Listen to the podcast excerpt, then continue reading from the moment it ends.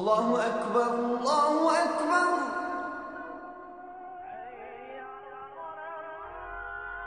الله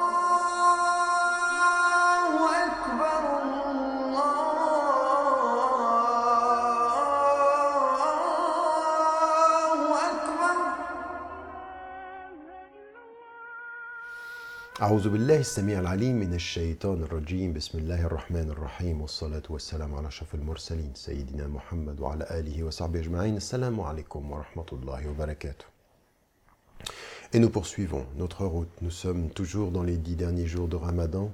La fête approche. Il reste quelques jours encore et les choses euh, sont euh, dans la difficulté, parfois dans euh, euh, la fatigue. Et pourtant, il faut rester éveillé, rester concentré, rester travailler sur soi pendant ces derniers jours de ce jeûne.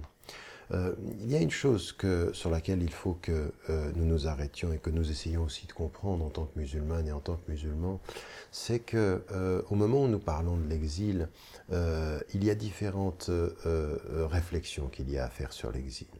Parce qu'il y a l'exil et hijra où le prophète part, où il va s'installer à Médine, il va installer une mosquée, il va s'y protéger.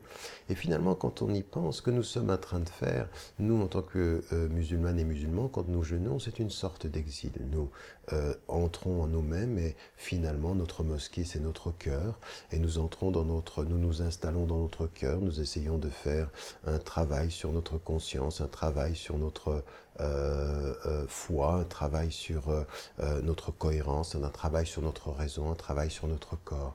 Nous nous concentrons sur l'essentiel. C'est une sorte d'exil intérieur.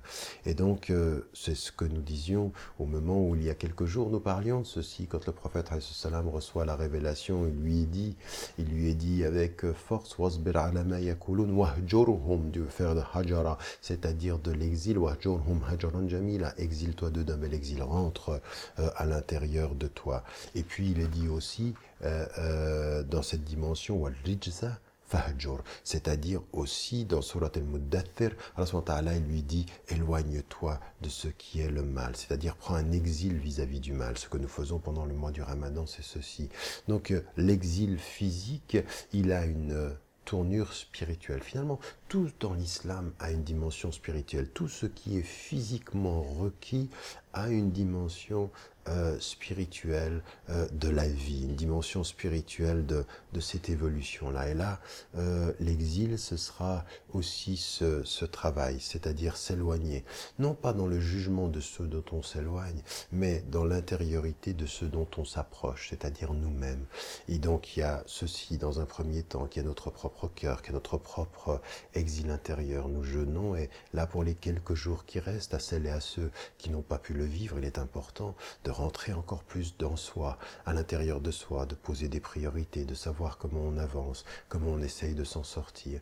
Euh, il ne s'agit pas de jugement, il ne s'agit pas d'être... Le but, ce n'est pas un jugement qui condamne, c'est une analyse de soi qui nous permet de grandir. À ceux qui nous condamnent et qui nous jugent, eh bien, il faut les laisser faire. Ils ne voient pas nos intentions, ils ne voient pas euh, ce à quoi nous nous portons. L'exil, c'est ce moment-là, c'est ce moment-là du retour.